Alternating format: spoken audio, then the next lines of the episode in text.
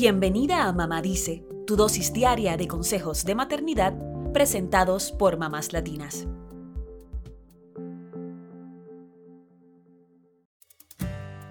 Una de las cosas más importantes antes de adoptar es saber si deseas una adopción cerrada o una abierta.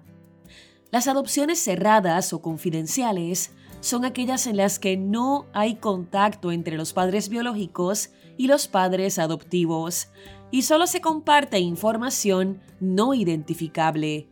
Una vez que la persona adoptada cumple 18 años, puede obtener cierta información. Estas representan solo el 5% de las adopciones en Estados Unidos. En cambio, hoy queremos dar detalles de las adopciones abiertas, que representan la mayoría de las adopciones en el país. Una adopción abierta significa que los padres biológicos tienen algún tipo de comunicación con la familia adoptiva después de la adopción. Podrían ser fotografías, llamadas telefónicas o incluso visitas programadas. El nivel de contacto se determina antes de la adopción entre los padres biológicos y la familia adoptiva, explica Daniel Riley, quien es adoptada y trabaja como coordinadora de adopción para A Rainbow Send Adoption Services, una empresa facilitadora de adopciones ubicada en Huntington Beach, California. Según Riley, es recomendable que la madre biológica tenga algún tipo de contacto con los padres adoptivos. Esta es una postura que también respaldan varios investigadores que consideran que el contacto con los padres biológicos es positivo para los niños adoptados. Es una forma de que sepan de dónde vienen, cuál es su historia familiar y otros datos que les ayudan a formar su identidad. Este contacto también ayuda a fomentar su autoestima y a mitigar los sentimientos de rechazo, culpa y abandono que suelen tener los niños de adopciones cerradas. Además, el hecho de que conozcan a sus padres biológicos hace que los niños adoptados no estén tan preocupados por el bienestar de su familia biológica. Y en las adopciones abiertas, los niños también pueden tener contacto con sus hermanos. ¿Cómo es tener una adopción abierta? La escritora Rachel Garlinghouse es madre de cuatro hijos adoptados y cuenta su historia en su libro The Hopeful Mom's Guide to Adoption, The Wit and Wisdom You Need for the Journey.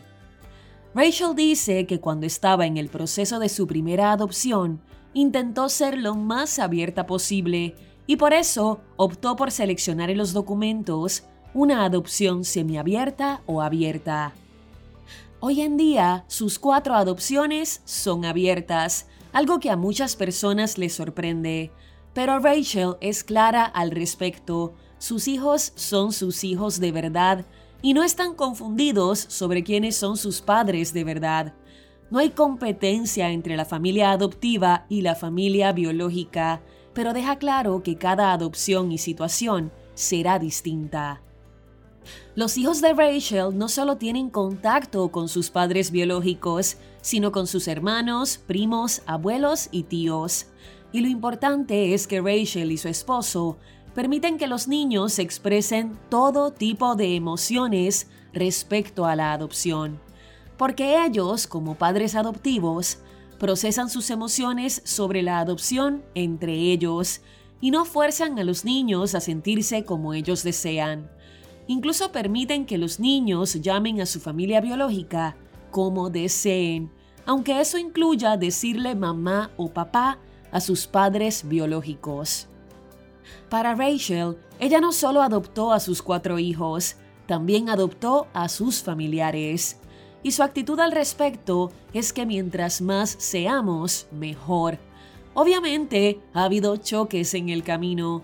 Rachel dice que ha habido problemas con la comunicación, con los límites y con el hecho de que haya muy altas expectativas sobre las interacciones. Sin embargo, son problemas que existen en todo tipo de relaciones, así que intentan lidiar con estas situaciones teniendo en cuenta el bienestar de sus hijos. Por último, hablemos de los costos aproximados de una adopción.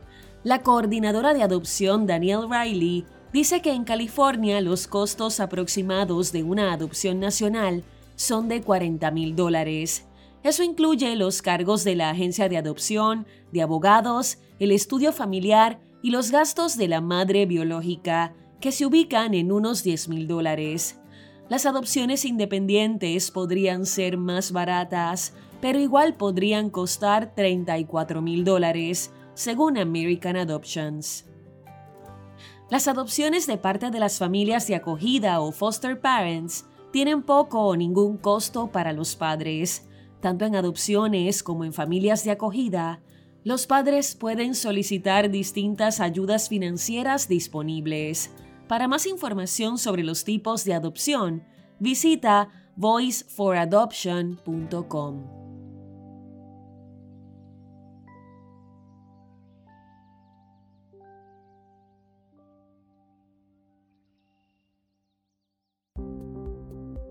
Eso es todo por hoy. Acompáñanos mañana con más consejitos aquí en Mamá Dice y síguenos en mamáslatinas.com, Mamás Latinas en Instagram y Facebook y Mamás Latinas USA en Twitter.